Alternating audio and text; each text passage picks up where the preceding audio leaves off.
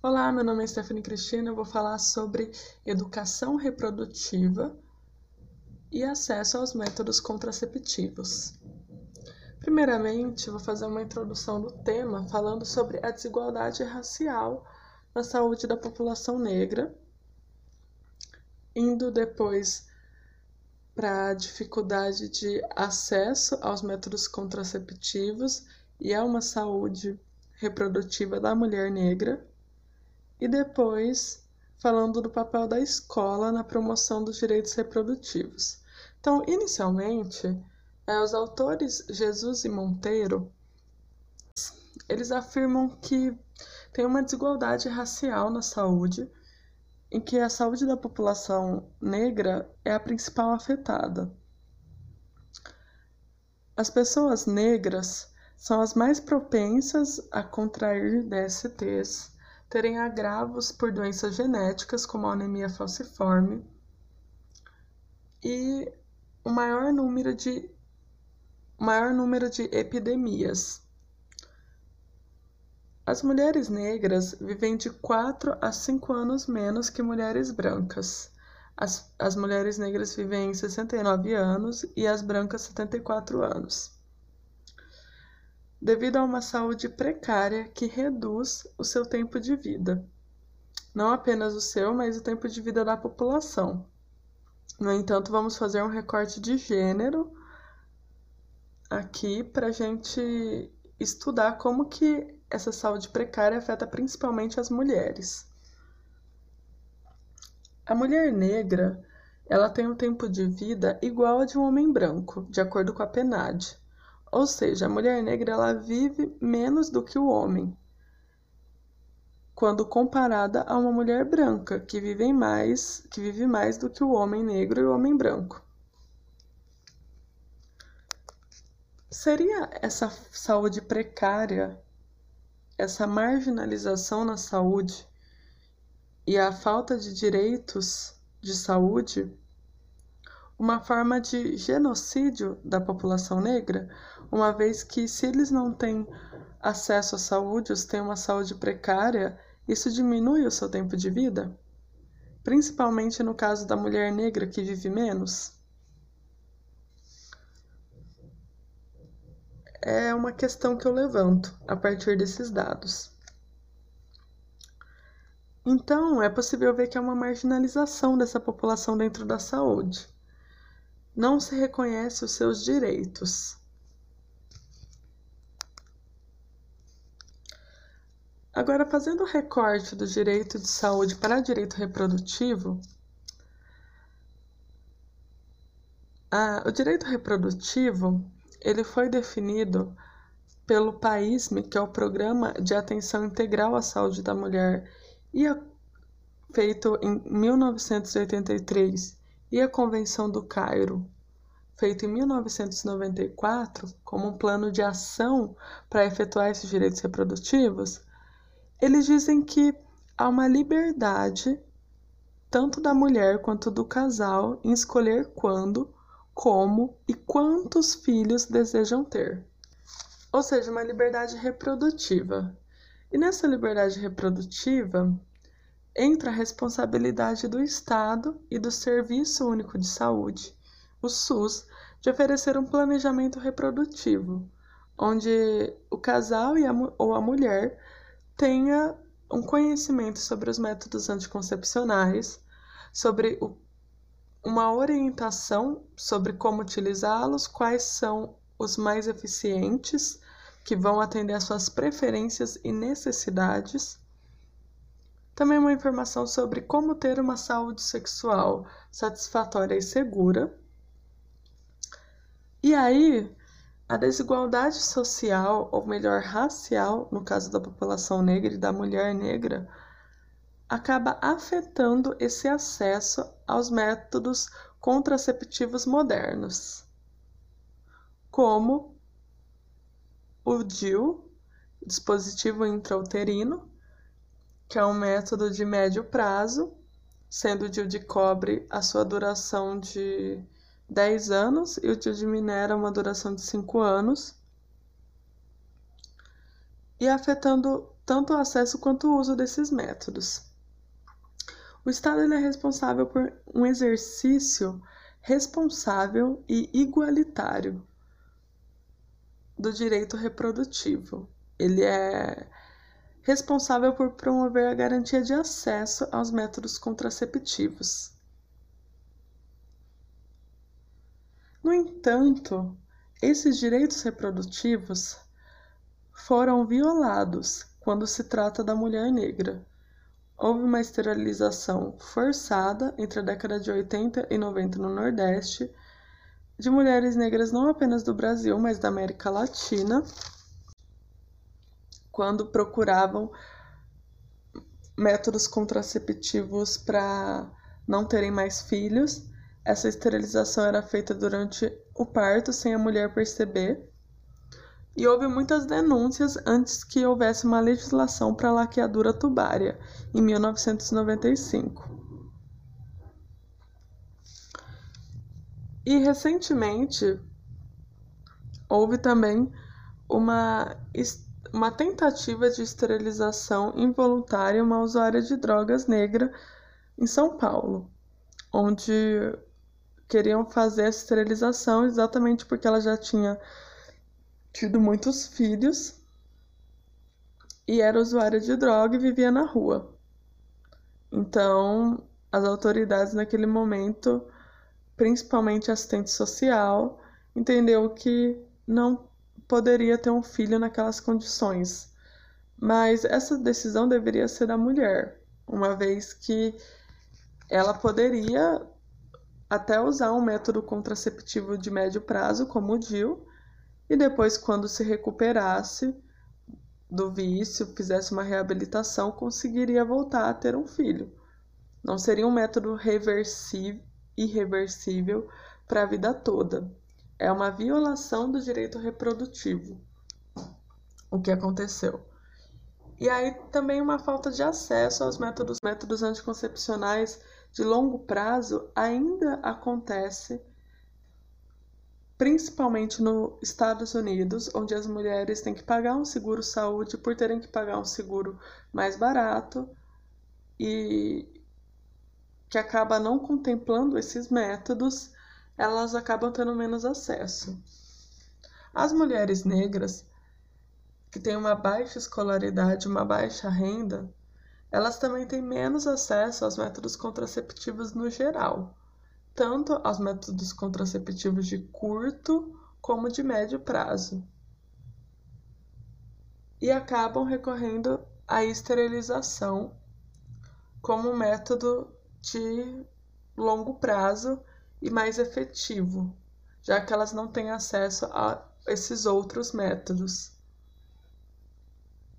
E aí, essa esterilização forçada, vamos dizer assim, dada em uma escolha restrita de métodos contraceptivos, não seria uma forma de genocídio, de violação, de genocídio da população negra, porque essa mulher acaba escolhendo a esterilização por não ter outras formas de acesso? como também uma forma de violação reprodutiva ou de demonstrar a desigualdade reprodutiva entre mulheres, seria também um sintoma da falta de direitos e da marginalização da mulher, de acordo com a saúde reprodutiva, mas com a saúde no geral, porque uma vez que você elimina uma população por falta de direitos, e uma vez que mais mulheres morrem por falta de direitos, isso não seria uma forma de genocídio? Essa é uma questão que eu levanto a partir dessa introdução. E qual seria o papel da escola no meio disso tudo? Jesus e Monteiro apontam que a escola ela uniformiza os alunos, elas, ela estabelece um padrão de estudante ocultando ou não reconhecendo as diferenças raciais, igualdades raciais que acontecem por, pelas diferenças entre pessoas negras, pardas e brancas, principalmente no Brasil. De acordo com esses autores, a escola deveria ser uma forma de fazer articulação entre a educação e a saúde e de informar os direitos sexuais e reprodutivos, para que houvesse uma saúde igualitária, de promover esse princípio do SUS, que é a saúde igualitária, não apenas nessa área de direitos sexuais e reprodutivos, mas igualitária independente da raça ou da cultura. E a partir dessa introdução, a gente vai entrar mais profundamente nesse debate entre educação reprodutiva e acesso aos métodos contraceptivos. Para a discussão do tema, eu estabeleci a seguinte pergunta de pesquisa: Há desigualdade no acesso de informação ou de obtenção de métodos anticoncepcionais por mulheres negras? Para responder a pergunta de pesquisa, eu selecionei dois textos. O primeiro é o artigo Desigualdades Sociais no uso de contraceptivos em mulheres adultas no sul do Brasil, escrito por Tonaltes Ribeiro Gonçalves e outros autores, publicado na Revista de Saúde Pública em 2019. O objetivo desse estudo é, investigar a prevalência do uso de métodos contraceptivos em mulheres sexualmente ativas de 29 a 49 anos de São Leopoldo, com uma menor ou maior escolaridade. Para isso, foi utilizado um questionário pré-testado e padronizado com as variáveis socioeconômicas e demográficas. Entre as variáveis socioeconômicas estavam a idade, a raça e a classe social e a variável demográfica fazia uma comparação entre o estudo de 2003 e o de 2015 da mesma população. Observou-se, perguntou-se nas entrevistas o uso dos métodos contraceptivos anticoncepcional oral, anticoncepcional oral com preservativo masculino, ou seja, o seu uso combinado, a laqueadura tubária e o preservativo masculino isolado e o preservativo masculino combinado com método contraceptivo, que poderia ser o DIU, o anel anticoncepcional oral. É interessante ressaltar que a variável raça ela era feita pela, pelo recorte de mulheres brancas, pardas e pretas. Retirou-se né, mulheres indígenas ou de cor amarela. A classe econômica foi dividida em cinco letras, classe A mais B, C e D mais E, de acordo com a ABEP, que é a Associação Brasileira de Empresas de Pesquisa, que essas variáveis foram selecionadas. A escolaridade ela era definida pelo chefe de família, bens materiais e número de empregados ou seja, esses componentes que definiam a classe econômica. A escolaridade foi separada em alguns níveis, sendo o primeiro de mulheres analfabetas e alfabetizadas, né, com 0 a 4 anos de estudo, de 5 a 7 anos de estudo, com Fundamental 1, 8 a 10 anos de estudo, que seria o Fundamental 2, 11 a 14 anos, que seria o ensino médio, 15 anos ou mais, que seria o ensino superior. Essa amostra foi retirada do censo de 2010 de 71.564 mulheres, que representam 32% do município de São Leopoldo, é uma amostra de 1.281 mulheres que moram em 1.613 domicílios. Essa que foi investigada pelo estudo. Entre os resultados, né, foram incluídas 1.128 mulheres no estudo entrevistadas. Descobriu-se que 78,4% das mulheres utilizavam métodos contraceptivos. Os principais métodos eram o anticoncepcional isolado, utilizado por 31,8% das mulheres, e o preservativo masculino, utilizado por 163 mulheres. No entanto, 47,2% dessas mulheres utilizavam preservativo com o anticoncepcional oral. Se pegarmos esse dado, vemos que os métodos menos eficientes para a prevenção de gravidez são os mais utilizados. De acordo com uma reportagem da BBC, a pílula tem eficácia de 99,7% dos casos quando é usada corretamente no mesmo horário e todos os dias. Mas com os esquecimentos, essa proteção cai para 91%. Já a camisinha, ela tem uma eficácia de 98% quando usada corretamente, mas o seu uso real, com todas as falhas, representa 82% de eficácia, de acordo com a Carolina Vieira, uma médica da USP. No Brasil, 80% das mulheres utilizam anticoncepcionais. Só que a taxa de gestação não planejada chega a 55,4%. Isso porque esses métodos, eles têm uma falha maior devido ao esquecimento do usuário, ao uso incorreto, porque depende muito mais do usuário. E só tem 2% de mulheres que utilizam o DIU ou implante, que seriam métodos mais eficazes para prevenir a gravidez. E por que, que eles são mais eficazes? De acordo com a médica Carolina Sales Vieira, o DIU de cobre dura 10 anos e apresenta 6 falhas em mil mulheres. O DIU hormonal dura 5 anos e apresenta duas falhas em mil mulheres. O, DIU, o implante hormonal dura 3 anos e apresenta 5 casos de falha a cada 10 mil mulheres. São métodos mais eficazes na prevenção contra uma gravidez indesejada, isso é fato, mas também não dependem da usuária, porque são colocados uma vez na mulher, sendo o DIU no útero e o implante, o implante hormonal, geralmente embaixo do braço, e é retirado só após o seu término para a renovação do método. O uso de métodos mais eficazes diminui os gastos do governo com a gravidez indesejada.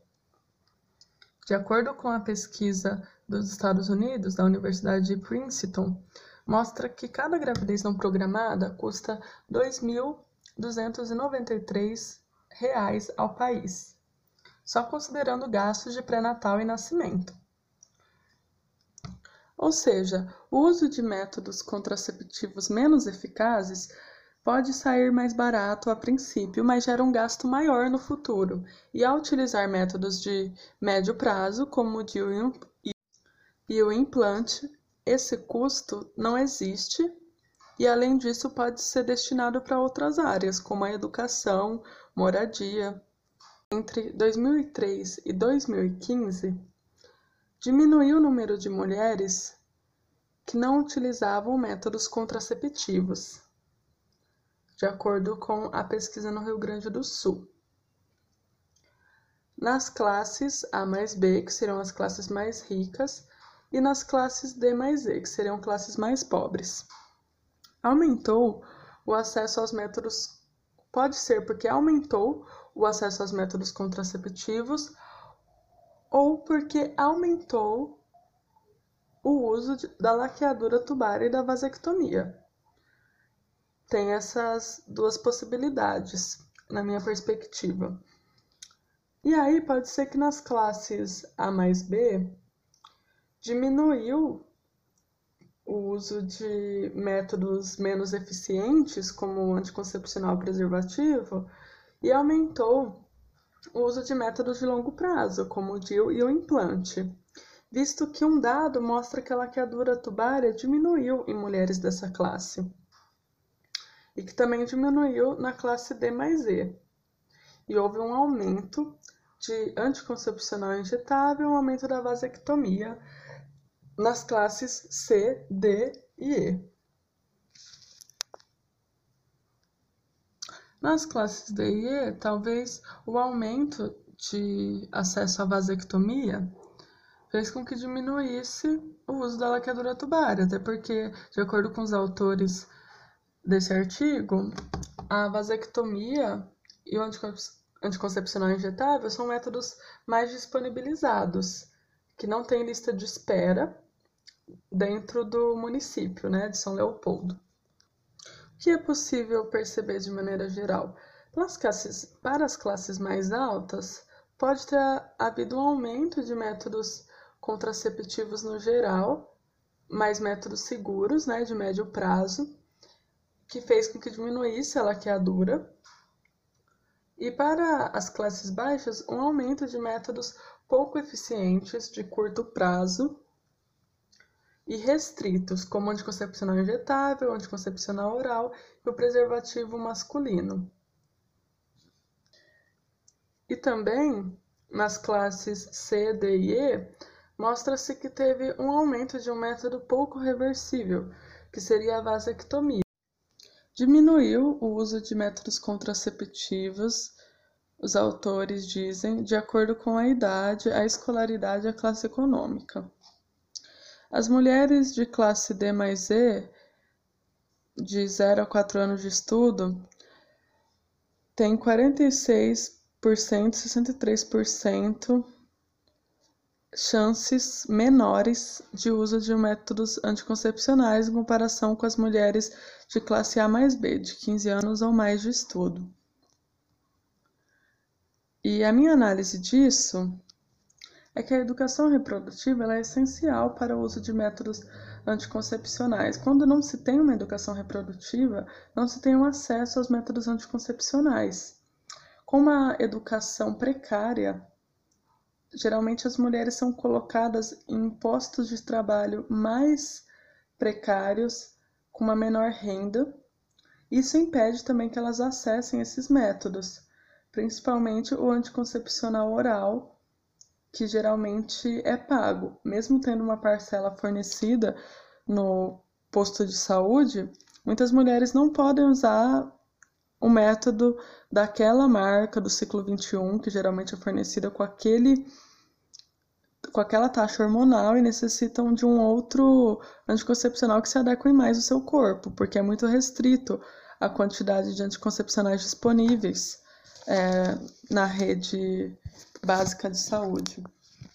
E aí essas mulheres, se elas não têm uma renda adequada, não tem como elas obterem esse método por meio do pagamento. E aí é, mostra, inclusive, que a falta de acesso a métodos básicos né, de curto prazo, como anticoncepcional preservativo, métodos de médio prazo, como o DIU, faz com que as mulheres de 0 a 4 anos elas sejam oito vezes mais propensas a aderirem à laqueadura tubária do que mulheres de 15 anos ou mais de estudo. Ou seja, a, fa a falta também de informação aos métodos anticoncepcionais de médio prazo e a falta de acesso faz com que elas adotem métodos irreversíveis, e agressivos para o seu corpo. E aí também eles falam que não tem uma diferença de cor de pele. No entanto, a classe e raça no Brasil elas se unem para uma desigualdade socioeconômica que afetam principalmente mulheres pobres e negras. De acordo com IPEA, em um gráfico sobre o rendimento domiciliar per capita médio por sexo e cor dos chefes de família, realizado de 1995 a 2009, observou-se que mulheres brancas têm uma renda per capita de 800 a quase mil reais e as mulheres negras uma renda de aproximadamente 500 reais por pessoa. Ou seja, há uma desigualdade de classe, uma desigualdade econômica, que as mulheres negras estão numa condição desfavorável. Quando a gente olha também a escolarização por sexo, raça e nível de ensino, feita nesse mesmo período histórico, observa-se que mulheres brancas tem uma taxa de 23,81 em comparação com mulheres negras, que é uma taxa de 9,91. Ou seja, as mulheres negras são menos escolarizadas, estão numa condição econômica inferior. Isso pode impactar, impacta realmente na falta de acesso aos métodos contraceptivos e à informação sexual e reprodutiva, ou seja, impede com que elas tenham um entendimento e uma autonomia sobre a sua reprodução. Outro dado é que o uso de preservativo masculino isolado e combinado, é, principalmente o uso de preservativo masculino isolado, diminuiu em mulheres até 7 anos de estudo. Isso representa o maior risco dessas mulheres contraírem infecções sexualmente transmissíveis, DSTs, né, doenças sexualmente transmissíveis, uma gravidez indesejada, mesmo que o preservativo tenha uma baixa eficácia para a gravidez, mas também o vírus do HIV.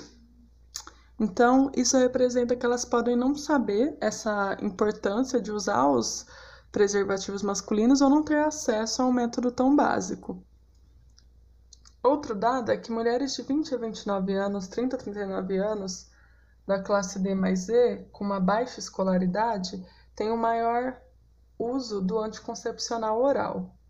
Mais uma vez, classe, escolaridade se articulando aí para uma falta de acesso aos métodos contraceptivos.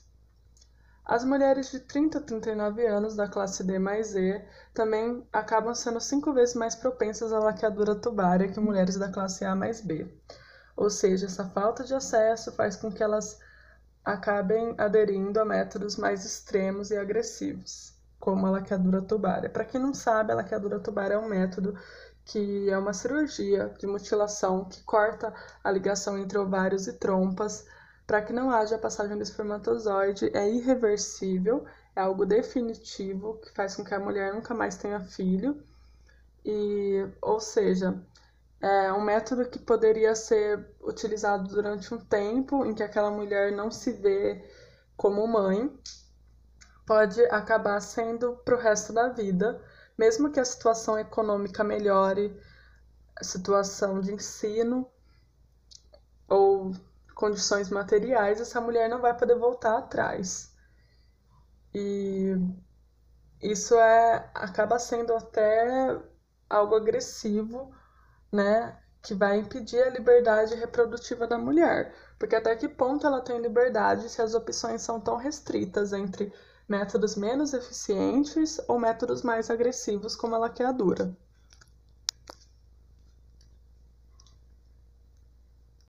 É possível perceber o quanto que a baixa escolaridade afeta na falta de, de informação e no uso do método contraceptivo, em um uso mais agressivo ou menos eficiente, ou na falta de uso de qualquer método, é, ou até mesmo como a classe social aqui ela afeta no acesso por uma diminuição da renda, a mulher acaba não tendo o anticoncepcional, seja ele de curto, médio ou longo prazo. Como nesse município tem uma baixa oferta de métodos de de médio prazo, como o DIU, o implante, é, as mulheres acabam não utilizando esses métodos, indo mais para métodos menos eficientes ou métodos mais irreversíveis, como a vasectomia, no caso do município de São Leopoldo. Então, é uma responsabilidade do próprio Estado, né? Do próprio SUS fornecer é, esses métodos e essa diversidade de métodos, como também os métodos mais efetivos para a prevenção de DSTs e uma gravidez indesejada. A conclusão sobre a questão que colocamos no início é que mulheres que têm uma baixa escolaridade acabam tendo, por consequência, uma menor educação sexual e reprodutiva, até a ausência dessa educação, o que faz com que elas utilizem menos os métodos anticoncepcionais básicos ou mais seguros, e que acabem é, até não usando nenhum dos dois. mulheres que têm uma baixa classe social geralmente são negras e essas mulheres têm menos acesso a métodos de médio prazo, métodos que são mais seguros, mais eficientes, conforme mencionado. Os métodos mais ofertados são métodos menos eficazes, como anticoncepcional injetável, ou métodos quase reversíveis, como a vasectomia. Pela falta de oferta dos métodos de longo pra... de médio prazo, as mulheres acabam tendo que escolher, tendo uma escolha restrita para regular a sua reprodução, o que seria uma falta de direitos reprodutivos que constam no planejamento familiar do país, que seria descumprir o fato que o Estado tem que oferecer uma diversidade de métodos que venham atender as preferências e as necessidades de cada mulher. Mas também seria colocar ela numa situação ou de insegurança ou de uma decisão definitiva que vai praticamente excluir o seu direito de reproduzir. Enquanto o DIU, o implante, ele poderia dar uma pausa nisso durante um tempo para que a mulher até conseguisse pensar se após esse período ela quer ter filhos, se é uma decisão definitiva, se é algo que ela não deseja mais, ou passar por uma situação de crise, até como essa que estamos vivendo da pandemia do coronavírus, para depois, é, com mais calma, poder ter é, a sua escolha de ter filho ou não. Então, o DIU seria esse meio termo, que é tão necessário para as mulheres decidirem, né? Assim como o implante. E esse método irreversível até seria um pouco desnecessário, né? Se tivesse uma maior oferta dos métodos de médio prazo. Quanto menor as alternativas de métodos contraceptivos, mais as mulheres aderem a métodos irreversíveis ou métodos fracos é, que são disponibilizados pelo SUS. As mulheres negras e pobres têm uma maior desigualdade de acesso a métodos contraceptivos no geral, de curto e médio, médio prazo, e acabam aderindo a métodos mais irreversíveis.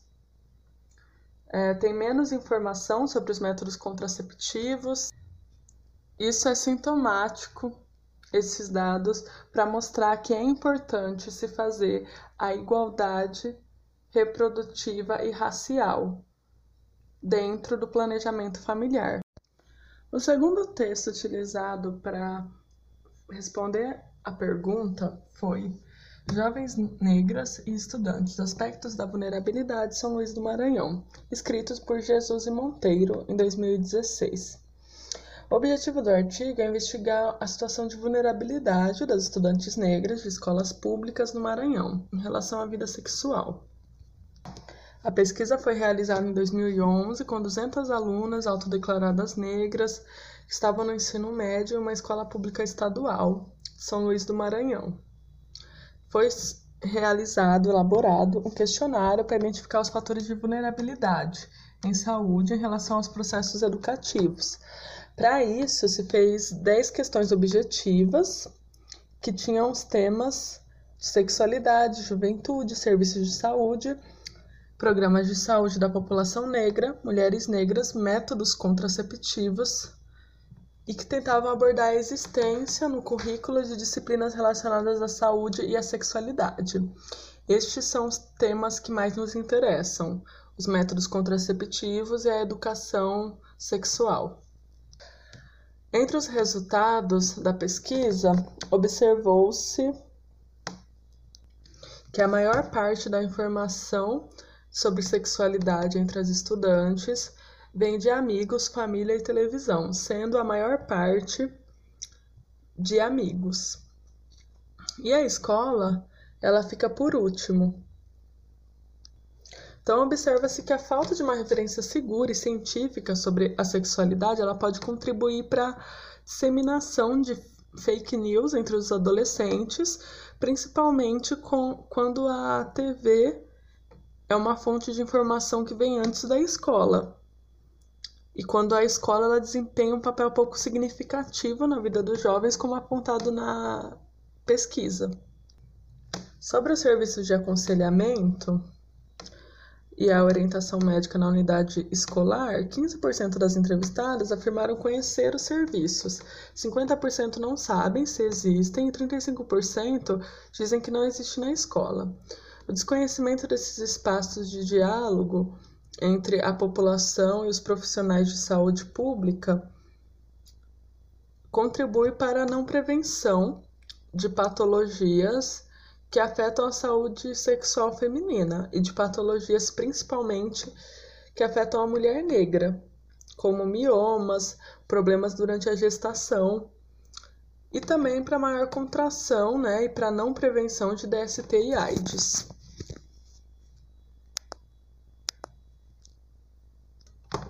Mesmo a escola não tendo a principal tarefa de informar questões de saúde, os autores entendem que ela tem um papel fundamental na divulgação dos programas de saúde, para que haja uma prevenção de doenças e também ela tem um papel na promoção de uma saúde diversa racialmente e culturalmente, que incorpore a população negra, ou seja, de fazer debates transdisciplinares entre a biologia, a sociologia, a história, química, que estudem a saúde de uma forma diversa, tanto racialmente quanto culturalmente.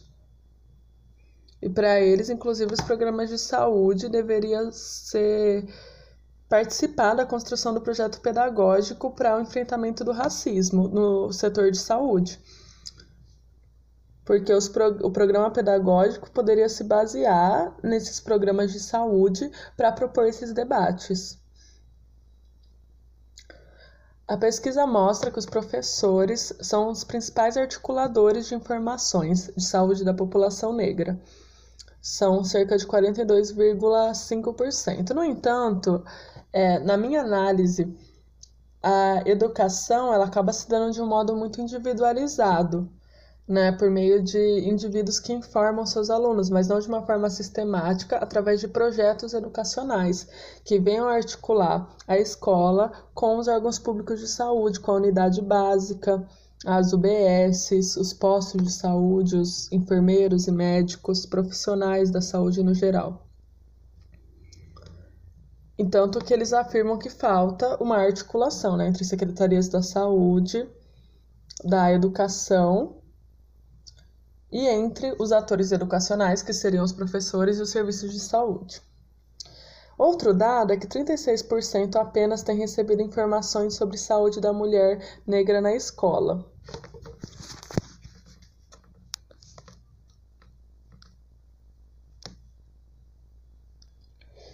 Isso é sintomático, é um problema da desigualdade racial no acesso à informação também, porque ao entender a desigualdade racial na saúde, as mulheres poderiam entender as doenças que elas estão mais propensas a adquirirem devido à sua genética e à sua raça, e até se prevenirem com antecedência. Então, essa falta de informação sobre a saúde da mulher negra pode causar danos à própria saúde da jovem negra que não está recebendo essa informação.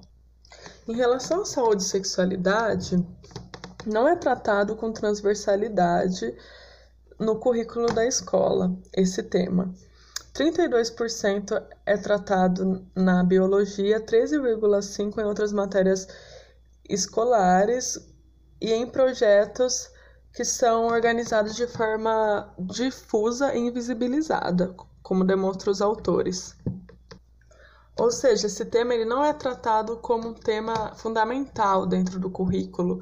Ele acaba se dando de uma forma muito pontual em alguns momentos da escola, em alguns projetos, o que pode causar realmente a falta de formação sobre saúde reprodutiva e sexual, que seria tão importante para que as mulheres exercessem a sua autonomia sexual e reprodutiva, conhecessem o seu corpo, conhecessem as doenças a, qual, a qual ela está suscetível, é, independente da orientação sexual ou da prática sexual, entender também como que se dá a reprodução, qual é o melhor método contraceptivo para aquela cuide da sua reprodução, para que ela regule a sua reprodução de uma forma segura, eficiente.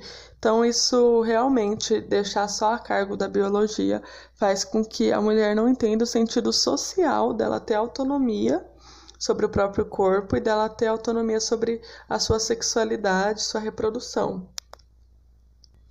Outro dado mostra que infecções urinárias e gravidez de risco acabam sendo a principal doença, as principais os principais agravos de saúde nas mulheres negras, nas jovens negras. E aí se vê uma necessidade de um acompanhamento detalhado da saúde da mulher negra, que contemple as suas especificidades raciais. Se ela tem uma maior gravidez de risco, provavelmente ela não está tendo acompanhamento do pré-natal é, adequado ou durante a gestação. E aí, inclusive, os autores apontam aqui que tem processos hipertensivos que podem levar a uma eclâmpsia no final da gestação, que também é, tem uma maior incidência de miomas uterinos, então é sintomático ver que não tem um acompanhamento reprodutivo dessas meninas, dessas mulheres negras lá no Maranhão, que não teve, pelo menos, já que a pesquisa ela foi feita em 2011 e o artigo foi publicado em 2016. E aí o gráfico 6 mostra que a maioria dessas estudantes utilizam a rede pública de saúde, elas são 65% do público. Então elas são mais da metade. E é um serviço de saúde que deveria contemplar mais as necessidades das mulheres negras, que deveria atender com mais detalhamento uh, os sintomas de agravos na saúde, infecções, problemas hipertensivos durante a gravidez, mas não é isso que acontece. Então há uma desigualdade reprodutiva mesmo entre as mulheres pobres que utilizam o serviço de saúde público. E aí, é, quando se toca nos métodos contraceptivos, as mulheres negras elas são as que usam mais o preservativo masculino, essas jovens, no caso né, do Maranhão, 61% delas utilizam a pílula anticoncepcional, 10% a pílula injetável, 5% DIU, 5% diafragma. No entanto, o coito interrompido ainda acaba sendo um valor bem significativo, tem um risco de DSTs e de gravidez indesejada, e tem a popularização da pílula do dia seguinte, que é uma bomba de hormônios que podem gerar uma série de efeitos colaterais e problemas futuros para a mulher.